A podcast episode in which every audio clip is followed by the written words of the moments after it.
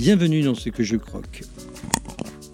Je suis Christophe de Ascopéticable. En tandem avec Emmanuel, nous tendons le micro aux voix qui nourrissent une autre façon de voir le chocolat et de le croquer. Producteurs de cacao, chercheurs, chocolatiers, chocolatologues, nous vous proposons de savourer autour d'un échange décomplexé leur regard singulier et leur point de vue. me gusta. Goûter les chocolats, c'est la passion qui anime notre invitée depuis plus de 20 ans. Valentine Thibert est chocolatologue, une experte de la dégustation de chocolat. La première fois que nous l'avons croisée, c'était sur le terrain en Haïti chez les producteurs. Nous l'avons conviée aujourd'hui pour vous livrer les secrets de ces séances de dégustation. Valentine Thibert aime à dire que le chocolat est une petite histoire qui se déroule en bouche. Car oui, le chocolat, ou plutôt les chocolats de terroir, ont une multitude de choses à vous dire. Alors exit le goût monolithique supposé des chocolats. Allez, libérons les arômes et faisons la révolution du chocolat sous nos papilles. Bonjour Valentine, vous êtes euh, experte dans la dégustation de chocolat, vous en avez même fait votre métier sous la profession de chocolatologue. Qu'est-ce qui vous a conduit à ce métier et à cet univers du chocolat? Eh bien, je crois que c'est d'abord la curiosité et euh, les opportunités que j'ai pu avoir en fait. Euh, j'ai toujours adoré le chocolat. Quand j'ai euh, mis mon dernier enfant à l'école primaire, donc j'ai recommencé à travailler, et c'était juste au moment du, du, salon du chocolat. Et pour la première fois, je me suis servi de mes études. J'ai fait des études de lettres, et donc j'ai travaillé comme pigiste et journaliste un journal qui s'appelait Chocolat Magazine. Ça n'avait jamais existé en France, donc on était en 1995. Et en fait, j'ai été amenée à me poser beaucoup de questions parce que je suis arrivée dans cet univers du chocolat qui était très balisé par les par le chocolat de grande surface, par les chocolats qu'on pouvait avoir à Noël ou à Pâques. Et en fait, du chocolat, on ne savait rien. Euh, les chocolatiers artisans ne connaissaient pas du tout non plus la matière première. Et, et, chaque fois que je me posais des questions, personne ne savait y répondre. Et du coup, ça a éveillé ma curiosité et j'ai commencé à travailler par moi-même, à voyager aussi. Enfin, j'ai voyagé aussi, bien sûr, comme, comme journaliste. Et je suis arrivée à ce moment passionnant où le, chocolat est passé d'un, chocolat au goût toujours monolithique à des chocolats mettant en, valeur des, terroirs. Donc, j'étais une des premières à déguster des fèves avec le cirade. On a c'est tout un univers passionnant. Donc, en fait, c'est la passion qui me mène. Voilà. Et toujours aujourd'hui, d'ailleurs. Vous avez une manière euh, bien particulière à vous de déguster le chocolat. Enfin, la manière dont vous en parlez est un peu différente, on va dire, des autres. Vous n'êtes pas sur euh, une espèce de, de, fiche d'identité du chocolat rigide. Le chocolat serait comme ça en dégustation, mais vous nous amenez dans un voyage, dans une chronologie, Christophe, euh, de, la, de la dégustation du chocolat. si tu peux nous dire quelques mots sur ta vision de de la dégustation par, euh, par Valentine. je crois que Valentine, sa spécificité, euh, bonjour Valentine, c'est cette dégustation dans le temps, puisqu'une dégustation de chocolat, contrairement à, à d'autres produits, euh, se déguste dans la durée. Tout à fait. Alors moi, ce que je trouve très intéressant dans, dans le chocolat, c'est que finalement, c'est comme une petite histoire qui va se raconter au palais ou comme une musique qu'on va entendre avec les papilles. Et j'aime bien ce côté clip dans la dégustation de chocolat. Donc on, ou, un parfum même aussi. Donc euh, c'est plein de choses mélangées et il, y a vraiment un déroulement dans le temps. Il faut être euh, patient, il faut faire attention. Déjà, il faut le humer le chocolat. C'est déjà tout un déjà un voyage, une première euh, appréhension. Donc on va le humer exactement comme un parfum. Euh, ça va mettre les papilles en principe euh, en éveil. Après ça, on va avoir des notes, les premières notes qui vont qui vont arriver, qui sont nombreuses ou pas. Ça dépend bien évidemment de la qualité des chocolats et surtout des, des terroirs et des, et des, fèves. Et puis après, on va avoir des, des notes de cœur. On avale tout. Et là, alors là, c'est vraiment le miracle. Euh, il va arriver ce qui se passe, enfin, on appelle ça d'où la, la, longueur en bouche, la longe. Et là, vous allez avoir encore plein de sensations qui vont arriver sur le palais et en rétro-olfaction. On va avoir euh, encore une partie du voyage qui continue alors qu'on n'a plus rien en bouche. Et ça, je trouve ça extraordinaire. C'est euh, quasiment un voyage poétique. Et en plus, c'est très varié selon selon les fabricants, selon les tablettes, selon l'heure du jour, euh, selon les lots. Il y a plein de facteurs qui rentrent euh, qui rentrent en jeu. Donc c'est un plaisir toujours renouvelé en fait. Alors il y a peut-être des termes qu'il faudrait préciser, Valentine, parce que vous nous dites rétro-olfaction. Enfin, nous, dans le chocolat, on travaille surtout sur les flaveurs pour moi en tout cas, il est très important de déguster le chocolat et de l'avaler. Je sais que certains ne le font pas, mais pour moi c'est très très important d'avaler le chocolat, d'aller jusqu'au bout de la dégustation. Euh, et on va avoir d'une part, euh, bah, voilà tout ce qu'on tout ce qu'on appelle euh, les saveurs. Donc dans les saveurs, vous aurez le sucre, la mer, euh, le salé et l'acidité plus d'autres choses qui arrivent sur le palais, qui vont arriver vraiment sur les papilles. Euh, on va avoir bien sûr un petit peu d'astringence, un côté un peu tannique ou pas. Et puis, euh, il va y avoir aussi de la fraîcheur et des notes un peu, il peut y avoir aussi des notes un peu pimentées ou chaudes qui vont titiller le palais. Alors tout ça, c'est et puis il y a l'umami, l'umami pardon, cette euh, cinquième saveur qui nous vient du Japon euh, et qu'on trouve quand même assez fréquemment dans, dans certains chocolats. Tout ça, c'est déjà au niveau du palais. Et ça, un petit peu, c'est l'architecture du chocolat. Euh, donc les, les, arômes vont s'appuyer sur ces euh, sur ces saveurs pour pour se développer. Euh, et là, on a toute une palette d'arômes qui sera certainement tout à fait aussi importante que la palette, euh, les palettes aromatiques qu'on peut trouver dans le vin, mais réparties de façon différente.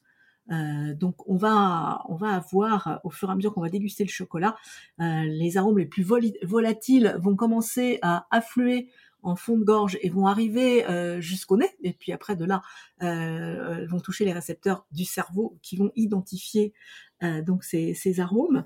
Euh, et ça, ça va être un jeu euh, assez passionnant puisqu'on a des, on a plein de familles aromatiques, en particulier bien sûr pour les chocolats en, général toutes toutes ces notes de torréfaction il y a beaucoup de notes de fruits il y a beaucoup de notes florales beaucoup de notes d'épices beaucoup de notes fermentaires avec plein plein plein de nuances alors, Valentine, exercice pratique.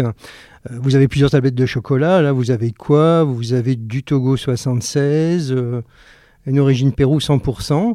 Faisons une petite dégustation euh, en live. On commence par le Togo, j'imagine.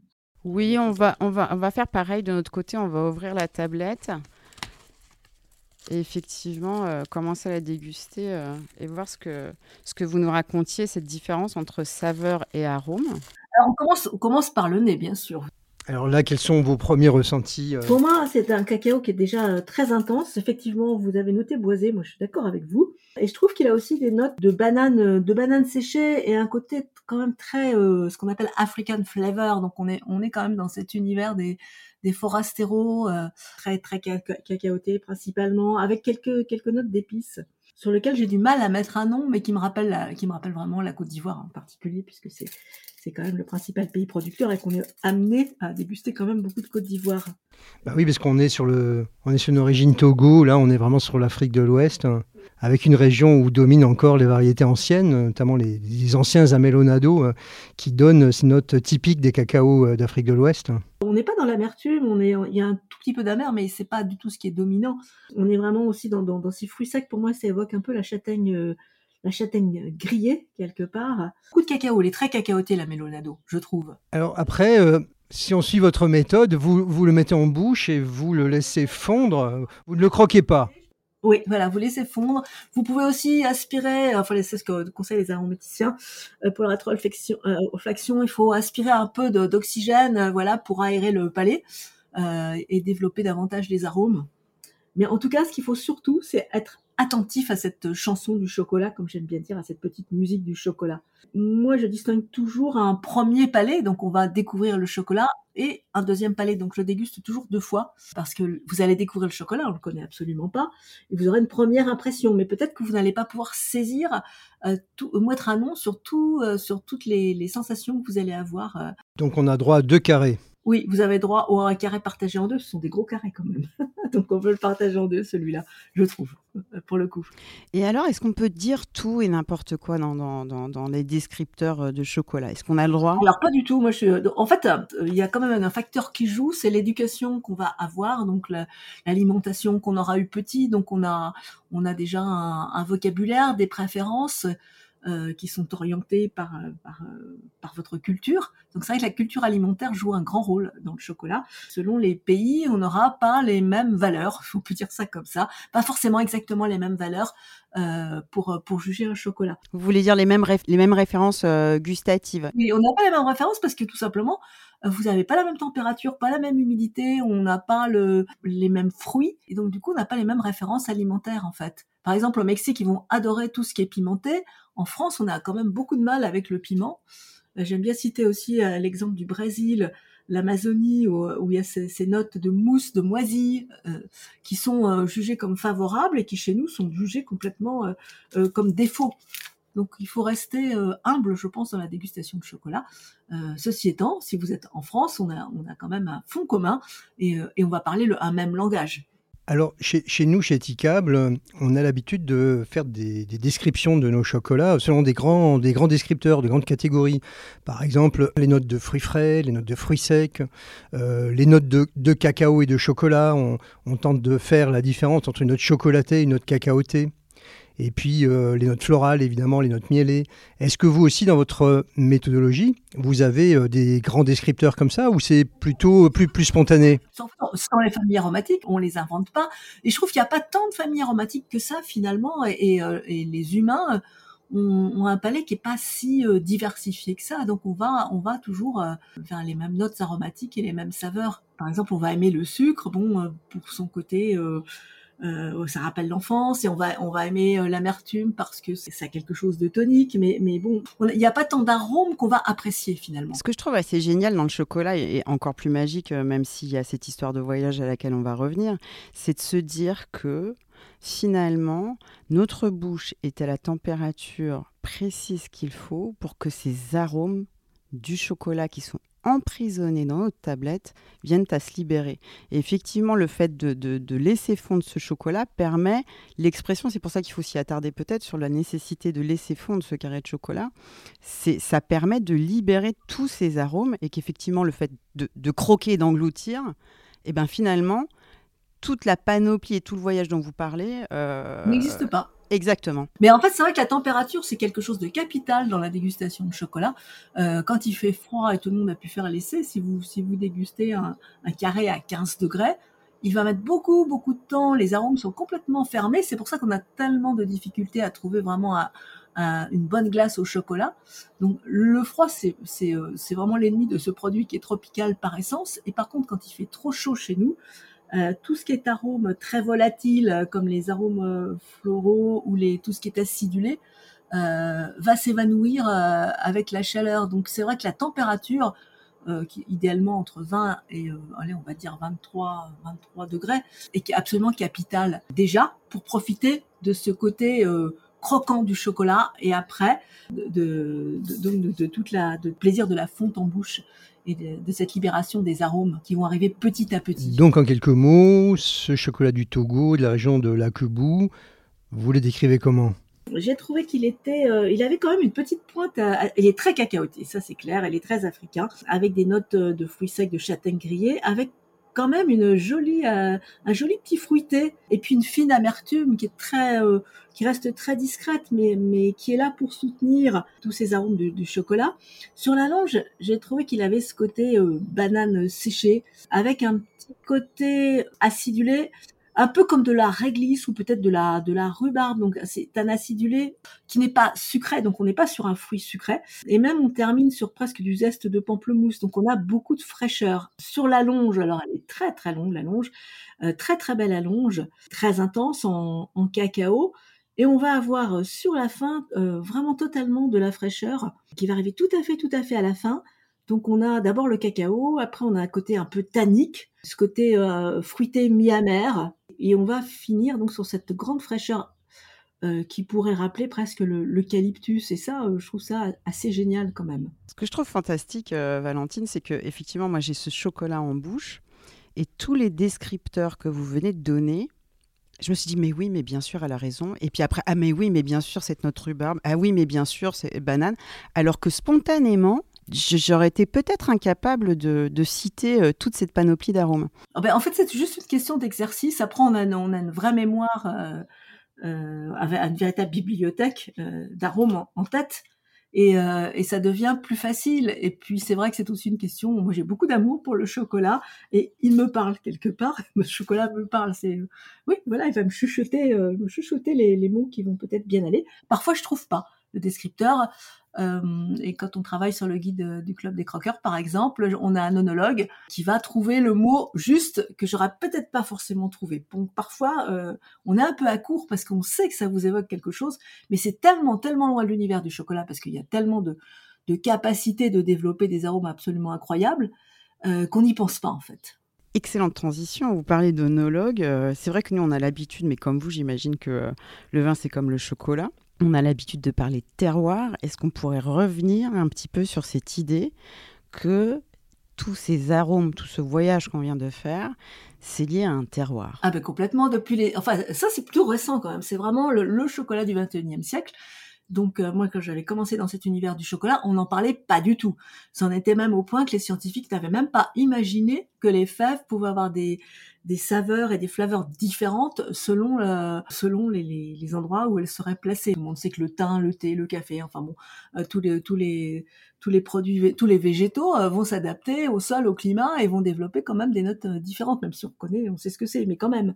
Et, donc je suis arrivée à, ce moment où, on a découvert, où les chocolatiers aussi ont commencé à découvrir toutes ces capacités qui étaient renfermées dans les, dans les fèves de cacao qui poussaient sur un certain terroir. Donc on va avoir la variété, il va y avoir euh, le climat, donc il va y avoir la fermentation qui est absolument capitale. C'est monsieur Émile Cross du CIRAD euh, qui, a mis, euh, qui a mis en valeur cette, cette fermentation. Chaque terroir a ses, a ses arômes, a ses particularités. Est-ce qu'on peut tenter une sorte euh, de tour du monde des, des grands terroirs? Alors évidemment, il y a une grande diversité, mais si je reprends un peu la, la gamme de chocolat déticable, si je vous dis par exemple euh, l'équateur. Alors pour moi, l'équateur, normalement, elle devrait être florale, euh, avec beaucoup de notes fruitées euh, et des notes d'amande.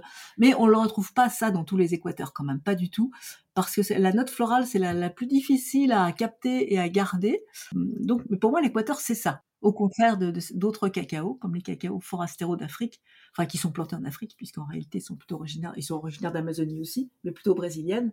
Et, ceux-là, par contre, ont besoin de fermentation vraiment pour révéler euh, leurs notes aromatiques. Donc euh, l'Afrique, l'Afrique de l'Ouest notamment, plutôt des forastero, dont les fèves sont plutôt originaires du Brésil. Mais il y a des exceptions quand vous partez sur l'Afrique de l'Est, la Tanzanie et Madagascar. Là, on est plutôt sur des notes euh, de fruits acidulés qui sont extrêmement agréables. L'Afrique de l'Ouest, on est plutôt, pour nous, c'est notre univers du chocolat classique.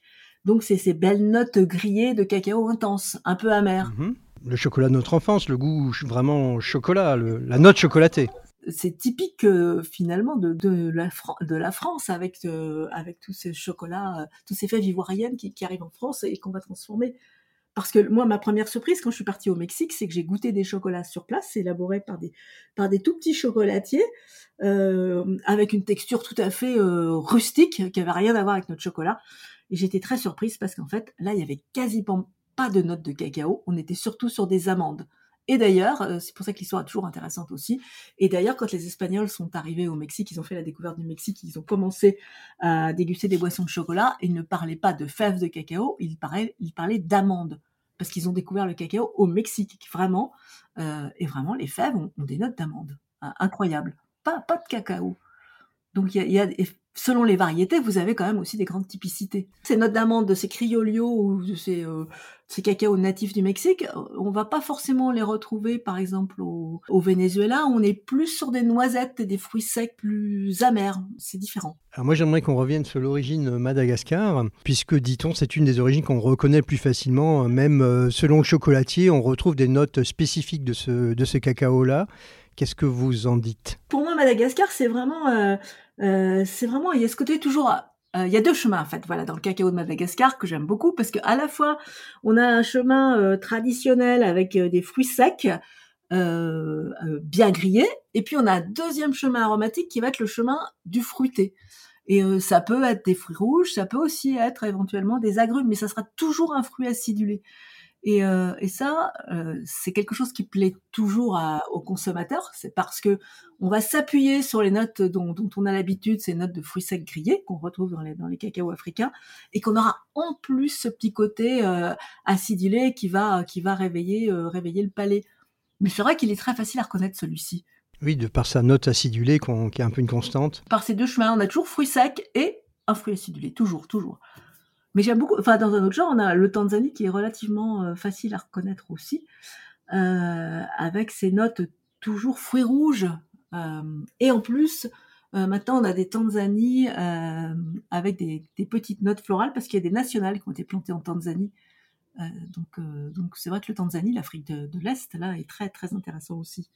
Vous savez que dans notre gamme, nous avons également chez Eticable un cacao pure origine euh, Haïti, qui aussi une origine particulière. Je sais que vous la connaissez également. Alors j'aime beaucoup cette origine, c'est vrai, parce que le, cacao est très stressé par la sécheresse finalement, et du coup on a des notes extrêmement euh, intenses euh, au, niveau de ce cacao. C'est quelque chose qui va pas vous laisser indifférent. Il est très puissant. Euh, très cacaoté aussi. C'est vrai que ce cacao d'Haïti, c'est un petit peu une redécouverte quelque part. Et je crois, et c'est vous qui l'avez remis en valeur en plus. Avant Éticable, le cacao d'Haïti avait complètement disparu. Je, donc je, l'ai vu, je l'ai vu renaître ce cacao. Ben oui, parce qu'il était dessiné principalement en marché de masse, non fermenté. Fermenté, voilà, exactement. Et ça a été le, le voilà le fait qu'Éticable s'installe là-bas apprennent aux producteurs de cacao à fermenter, leur euh, donc leur montre qu'on pouvait tirer euh, une valeur ajoutée du cacao qu'ils vendaient euh, vraiment pas cher du tout et, du coup ça les intéressait pas. Euh, et c'était un véritable redémarrage pour ce cacao qui est très intéressant aussi au niveau de l'aromatique. Notre, notre Haïti, nous, on le propose à 72% de cacao. Est-ce que ça vaut pas le coup de s'arrêter un petit peu sur cette notion d'association entre terroir et pourcentage de cacao? Bah, Déjà, revenir sur euh, qu'est-ce que ça veut dire ce pourcentage de cacao? Alors, le pourcentage de cacao, alors, j'ai trouvé intéressant, vous, sur vos étiquettes, puisque je viens de les, relire, c'est qu'en fait, on, ne sait jamais. Alors, cacao, qu'est-ce que ça veut dire? Ça veut dire, en général, la masse de cacao plus le beurre de cacao. Et souvent, on ne sait pas, euh, on peut pas savoir combien il y a de beurre de cacao, y en a-t-il en ajout ou pas. Euh, bon, c'est toujours compliqué parce que ça va être marqué cacao et pas forcément, il y aura pas forcément le, euh, un vrai détail. Et là, euh, sur chaque tablette, vous donnez le, le, pourcentage de masse de cacao, donc on est dans une véritable euh, traçabilité. Si, si, on fait une petite soustraction, on obtient effectivement. Voilà, et voilà, il faut faire une soustraction et vous obtenez euh, exactement la différence entre avec pour savoir combien il y a de beurre de cacao. Parce que le beurre de cacao est plutôt là quand même pour la euh, pour, le, pour, la texture plus que pour le goût. Euh, donc si vous mettez, il y, a des, y a des chocolats qui ont beaucoup beaucoup de beurre de cacao et du coup ils vont pas être tellement aromatiques. Donc c'est vrai que c'est intéressant de savoir quel est, qu'est-ce qu'on va avoir vraiment comme masse de cacao et qu'est-ce qu'on aura comme beurre? Alors, si on veut mettre en application une dégustation avec euh, la méthode Valentine Thibert, euh, on achète des tablettes, mais quelles tablettes? Euh, Quel pourcentage? Est-ce qu'on peut prendre du chocolat au lait?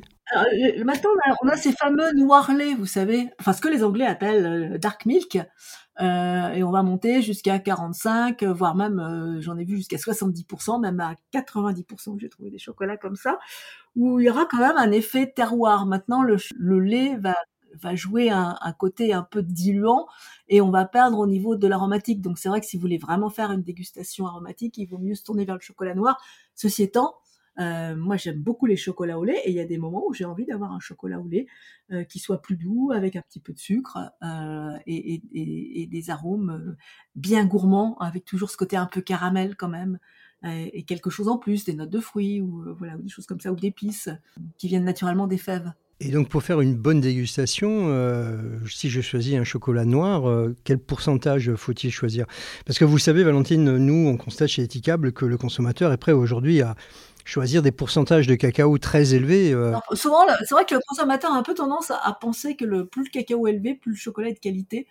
moi, je trouve qu'au niveau, au niveau de la dégustation, c'est pas forcément vrai. On va avoir des plaisirs différents j'aime bien déguster entre, on va dire, entre 70 et 75% euh, Je trouve que c'est un petit peu un pourcentage euh, idéal parce que le sucre apporte quand même, euh, quand même un révélateur de goût. Donc, quand vous n'avez pas beaucoup de sucre sur un 100%, c'est c'est un peu difficile parce que beaucoup sont arrêtés par l'intensité du cacao. Il faut pas oublier que le cacao était utilisé comme épice autrefois, et c'est tellement intense qu'on a les papilles complètement saturées. si vous avez pas, si on n'a pas l'habitude. Donc, euh, donc pour moi, la, dégustation euh, idéale, c'est voilà, c'est ça, autour de 70, 75%, 76%.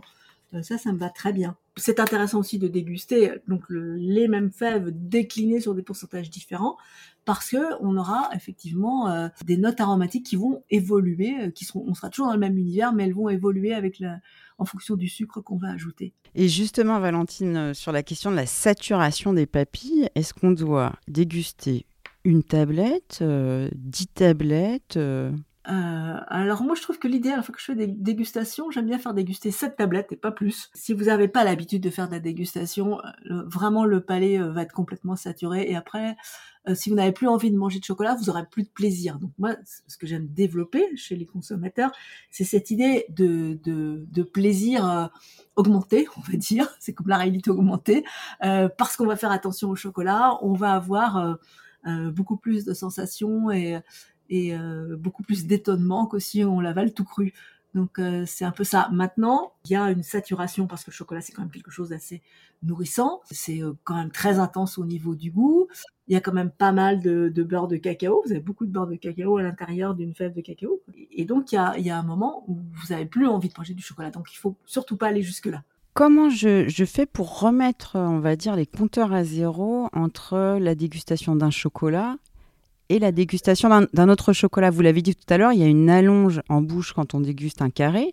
Alors comment j'arrête ça? Parce que sinon je vais être perturbée si je passe sur mon autre tablette. L'idéal, c'est d'avoir du temps. Enfin, quand je fais de la dégustation euh, professionnelle, moi, je prends tout mon temps. Si ça doit durer une demi-heure, c'est pas grave, je vais attendre et euh, je reprendrai le chocolat plus tard. Parce qu'on a quand même des chocolats. Là, on était parti sur votre 100% Pérou. Je suis sûre que je suis partie pour une demi-heure. Euh, Donc, euh, au bout de 10 minutes, je l'avais toujours. Alors, vous pouvez couper ça avec de l'eau, avec un petit morceau de pain. Mais du coup, d'a- d'ailleurs, c'était intéressant quand j'ai euh, quand j'ai pris du pain. Ça fait ressortir d'autres arômes sur ce Pérou qui est tellement intense il est, il est tellement compact en arôme qu'on a un petit peu de mal à, mettre des, des, mots sur les notes aromatiques. Et le pain m'a permis de retrouver ce côté très fruité du cacao. Mais c'est vrai que l'idéal, c'est de prendre son temps, en fait. Moi, je dis toujours ça. Il vaut mieux manger euh, deux carrés et puis, euh, tout, voilà, euh, tous les jours euh, que, que, de, que de manger une tablette entière. L'idée, c'est d'attendre, euh, d'attendre que le chocolat se, se, se dévoile à vous euh, dans toute sa, dans toute sa grandeur, dans toute la grandeur et la complexité de ses, de ses arômes, de ses flaveurs. Donc si on fait la checklist, je choisis euh, 7 tablettes différentes, euh, voilà, entre 5, 6, 7 tablettes différentes. Je choisis euh, un pourcentage aux alentours des 70, 75, 76%, pas plus, parce que sinon je vais, je vais vraiment saturer. C'est jusqu'à 85, allez, on va dire, parce que 100%, c'est vraiment... on est- Mais, c'est intéressant aussi. Hein. Moi, en fait, je fais, sur mes sept tablettes, je varie aussi les pourcentages. Je prends toujours une tablette euh, élaborée avec les mêmes fèves et deux pourcentages différents, parce que c'est intéressant de voir justement cette influence euh, du sucre sur le ressenti qu'on va avoir. Vous voulez dire, euh, finalement, je prends un même terroir et je déguste une tablette, par exemple, à 70% de ce même terroir, avec, en comparaison, une tablette où je vais avoir 85% de cacao dans ma tablette euh, de ce même terroir. Exactement. Mais même là, c'était vraiment intéressant de déguster pour moi votre euh, votre Pérou euh, avec et le Pérou avec les noisettes et les amandes parce que les arômes de ce Pérou 100% que j'ai découvert pur sont modulés par les amandes et tirés d'un plus par les noisettes elles sont plus tirées vers vers les fruits rouges euh, par les amandes on est aussi fruité mais il y a ce côté des amandes qui intervient vraiment euh, avec ce côté très doux et, euh, et c'est vrai que cette interaction des, des, ingrédients qu'on peut rajouter toujours pareil pour le, pour le plaisir, puisque finalement chez nous c'est un produit plaisir, ces tablettes sont vraiment un produit presque esthétique, une esthétique du goût. C'est vraiment intéressant de faire ce style de comparaison aussi. Pour finir la checklist, où euh, j'achète mon chocolat pour faire cette dégustation Est-ce qu'il faut forcément que j'aille euh, chez mon artisan chocolatier ou alors je peux trouver euh, des chocolats intéressants en termes de dégustation en grande surface? J'ai envie que vous répondiez euh, évidemment. Alors maintenant, oui, en grande oui, surface, oui, les deux. Vous pouvez trouver des chocolats très aromatiques. Si on va au rayon euh, biologique et éthicable, alors je peux citer une marque, une équitable, pardon. Mais le lapsus, c'est vrai que chez Éthicable, on a euh, tout un panel, tout un panel de, de flaveurs euh, assez euh, extraordinaire. Vous avez neuf origines, je crois, il me semble. Oui, on en a même euh, 12 maintenant. à 12 carrément. Donc, vous avez vraiment un, vaste choix pour, euh, pour faire de la dégustation, même en restant sur une seule marque. Maintenant, c'est intéressant de, déguster d'autres marques parce que le, chocolatier va travailler différemment. Vous avez votre chocolaterie maintenant en France, donc, euh, mais, je, mais je crois que vous, vous faites transformer euh, les, les, fèves de cacao directement dans les pays producteurs. Oui, dans les pays producteurs, notamment pour le Pérou et l'Équateur, là. On fait transformer les fèves en masse de cacao et on fabrique les tablettes de chocolat à partir de ces masses de cacao. Mais vous qui êtes un peu une experte, une observatrice du marché français euh, du chocolat, euh, est-ce que vous pouvez nous faire une sorte de lecture de, qui fabrique les chocolats entre les artisans, entre les industriels? Est-ce qu'il y a différents types? Vos tablettes de chocolat de pure origine principalement que vous dégustez, euh, vous les trouvez où dans quel réseau, de quelle préférence. Là, on parlait de la grande distribution et de la gamme étiquable, mais au-delà de ça, euh, quel est un peu le, panorama des, chocolats en France? En grande distribution, on n'a pas grand choix sur les origines, à part, euh, à part des, marques qui travaillent sur du bio et de, l'équitable, il n'y a, pas, a pas de choix sur les origines.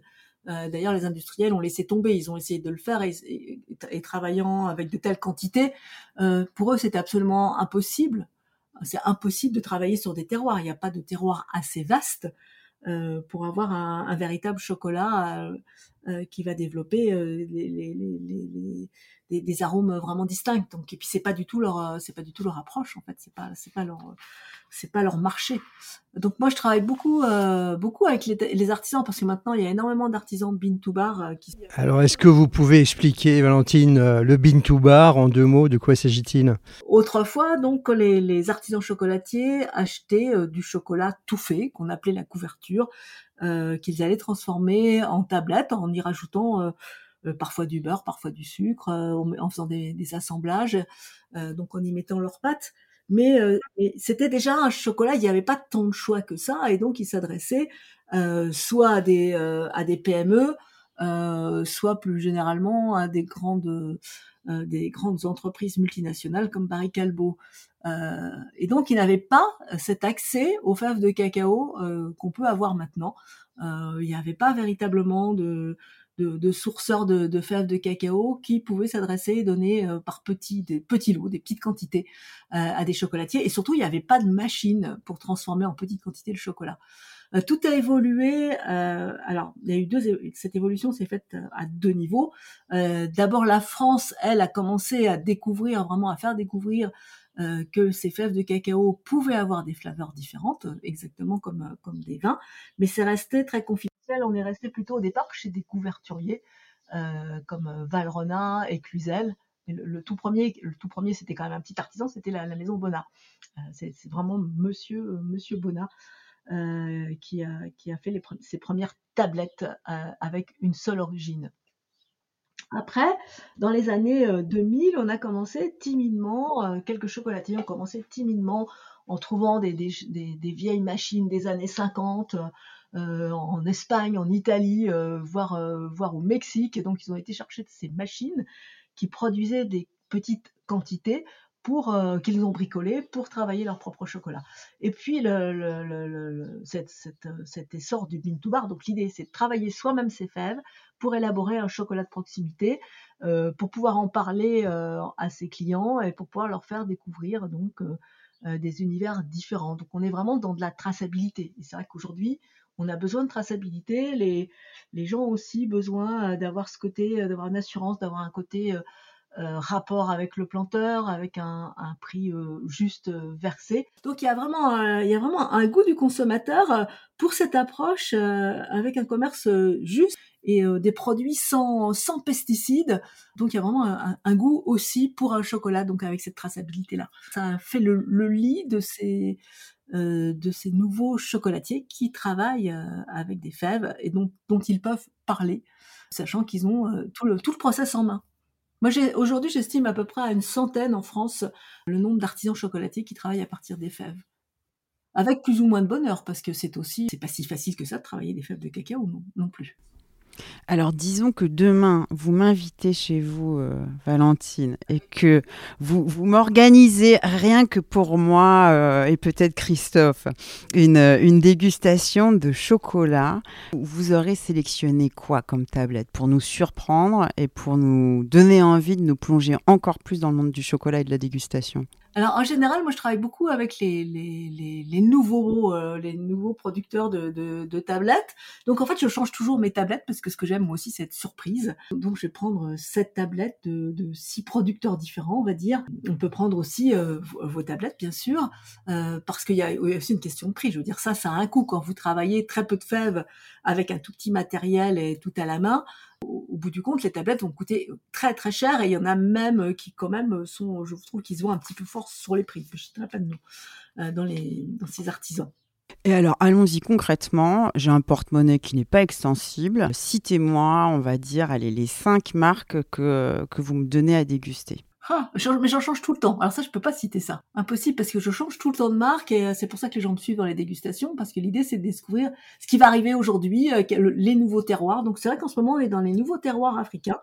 Euh, donc c'est la, la, tendance de l'année. On a eu les Philippines avant. L'Équateur, ça fait pas si longtemps que ça non plus qu'on arrive à en trouver du véritable Équateur national. Il y a eu la Bolivie aussi. On a eu le Belize il y a il y a, il y a 4-5 ans. Avant il y avait le Pérou. Il y a eu l'Inde. Tiens, on a l'Inde en ce moment aussi qui arrive. Le Guatemala aussi qui apparaît avec des cacaos avec une forte génétique créolio. Oui, mais ça fait déjà un petit bout de temps. Ça, ça va un peu avec le, Belize, quoi.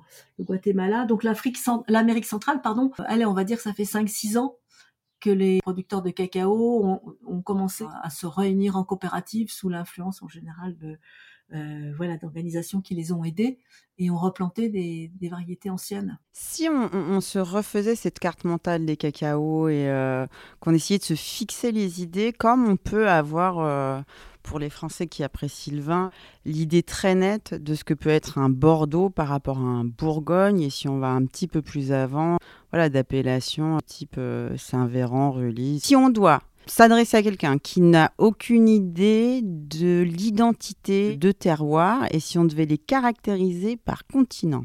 Si je vous disais par exemple sur un chocolat latino-américain, vous, une origine qui serait caractéristique de cette identité très aromatique des cacaos sud-américains, vous choisiriez quel pays? J'en choisirais plusieurs parce que c'est énorme, vous vous rendez compte? On va peut-être distinguer l'Amérique centrale, le Venezuela et la Colombie qui vont peut-être aller ensemble, l'Équateur qui est carrément différent avec ses notes florales, le Brésil c'est encore autre chose. Et vous voyez, je viens de découvrir les Brésils. Pour moi, c'était vraiment le, ce cacao euh, standard, euh, très bien travaillé, très bien fermenté, parce qu'ils sont très très forts là-dessus, les Brésiliens. Euh, mais ce qui arrive en France aujourd'hui, c'est un cacao qui va rester sur ces notes, ces notes de forastero qu'on retrouve aussi en Afrique de l'Ouest. Et là, je viens de, découvrir, à côté de chez moi, il se trouve que j'ai une chocolatière en bit to bar qui est brésilienne, et elle a accès à des cacaos extrêmement aromatiques. J'aurais jamais imaginé qu'au Brésil, même à Bahia, qui est spécialiste des forasteros, j'aurais jamais imaginé qu'on puisse trouver des chocolats avec autant de notes aromatiques et qui en plus sont, des notes aromatiques tellement dépaysantes qu'on a du mal à mettre un mot dessus. Vous voyez, c'est tout à fait passionnant. En fait, on peut pas aujourd'hui euh, vraiment dresser un tableau de ce qui existe parce qu'on on ne sait pas encore tout ce qui existe. Ça, c'est euh, c'est la pure vérité. Donc moi, je suis encore surprise, même euh, même sur les, les cacaos africains. On m'a envoyé un, un, cacao africain qui était tout à fait euh, extraordinaire au niveau de l'aromatique, et j'aurais jamais imaginé qu'on puisse trouver ça en, Afrique. Donc il y a des, des, niches, des, des des, petits terroirs avec euh, des arbres euh, qui peuvent être anciens, style amélonado, ou peut-être qu'il y a eu d'autres d'autres arbres qui sont arrivés euh, par les hasards de la vie, qui vont développer un, un micro terroir. Et là, vous avez encore des grandes, grandes surprises. Et on n'a vraiment pas fini, à mon avis. Euh, plus on avance dans la découverte du, chocolat et euh, de ses terroirs, plus on, se rend compte de euh, panels aromatiques incroyables qui vont être façonnés par des savoir-faire de fermentation différents et des variétés différentes. Exactement. Mais on peut même trouver des, voilà, des notes de, dans les notes les plus extraordinaires. J'ai eu des notes de safran, j'ai eu des, une note de poisson, la note umami, le poisson. Mais c'était juste très bon et c'était dans, un chocolat de Sao Tomé, donc ça paraît inimaginable. Qu'est-ce que j'ai eu d'autre dernièrement? Des notes de violette. Alors ça, la note de violette, euh, incroyable. Je veux dire, euh, c'était vraiment, euh, vraiment très très très étonnant. Donc, donc moi, j'ai pas fini encore de faire l'inventaire de tout ce qu'on peut trouver comme note aromatique dans le chocolat. Ou une note de cendre. J'avais une note de cendre dans un chocolat euh, qui venait du Pays Basque, tout à fait extraordinaire, et c'était très très bon. Tout est dans la subtilité et dans le rapport des, notes aromatiques entre elles. C'est ça qui est difficile, c'est qu'il faut arriver euh, à avoir des notes suffisamment distinctes pour que le, consommateur et qui restent en harmonie. Pas, il y a des chocolats qui sont très heurtés Il y a même des très grandes marques, et je ne les citerai pas non plus. Franchement, le chocolat est brutal, pas de liant entre les notes, et du coup, c'est euh, vraiment, elles, vont clasher entre elles. Il y a aussi tout l'art du, chocolatier et son palais surtout, euh, qui va intervenir, prouver euh, le bon équilibre. Vous savez que quand ils font des essais, les petits chocolatiers artisans, ils vont passer deux mois, trois mois en goûtant, en essayant telle température, en trouvant des subterfuges pour trouver le chocolat qui va leur paraître le plus intéressant possible et le meilleur possible. Donc c'est un, long chemin, c'est euh, vraiment un, grand travail. Merci Valentine, on a passé un bon moment avec vous à parcourir ces saveurs et euh, ces terroirs de cacao. Je voudrais juste ajouter pour notre chapelle étiquable qu'on propose un, petit carnet de dégustation aux consommateurs euh, qu'on envoie gratuitement avec un, peu une, petite méthodologie, pas aussi exhaustive et experte que la vôtre, mais qui permet de commencer à s'entraîner et à pratiquer. Ce qui est très important, c'est qu'effectivement, c'est avec vos petits carnets, les, consommateurs vont se dire ah bah tiens, ah c'est incroyable, euh, on peut vraiment avoir des notes de fruits dans le chocolat, mais ah, j'ai jamais perçu, perçu ça. Et donc ça va les guider. En fait, ils ont besoin d'être guidés. Alors, moi, je voudrais dire que nous aussi, quand on développe un, chocolat, hein, comme les artisans, on met beaucoup de temps, euh, Valentine.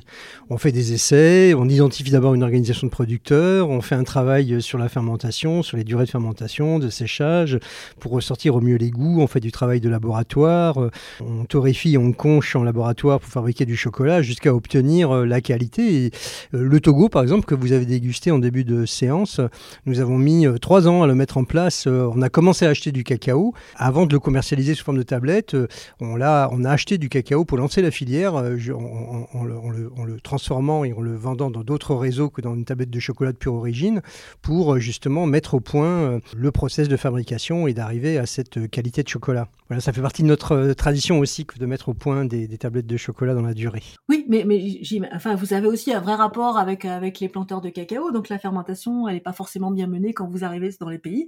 Euh, même, même, souvent elle n'est pas connue, pas forcément connue. Euh, donc c'est vrai que vous avez un gros travail déjà en amont. Et selon la fermentation que vous allez choisir, cette fermentation, elle va, elle va porter le chocolat vers telle ou telle euh, famille aromatique. voilà, absolument, c'est tout à fait ça. Et ça, c'est un, c'est un, un choix, un choix énorme. Là, vous êtes les, les maîtres, les maîtres du cacao et du chocolat. Merci Valentine. Merci Valentine. Merci beaucoup à vous aussi. Vous avez savouré cet épisode, allez, on compte sur vous pour le partager avec d'autres aficionados du chocolat et puis à le décorer de quelques étoiles sur votre plateforme d'écoute préférée. Pour poursuivre l'expérience, téléchargez notre carnet de dégustation en ligne.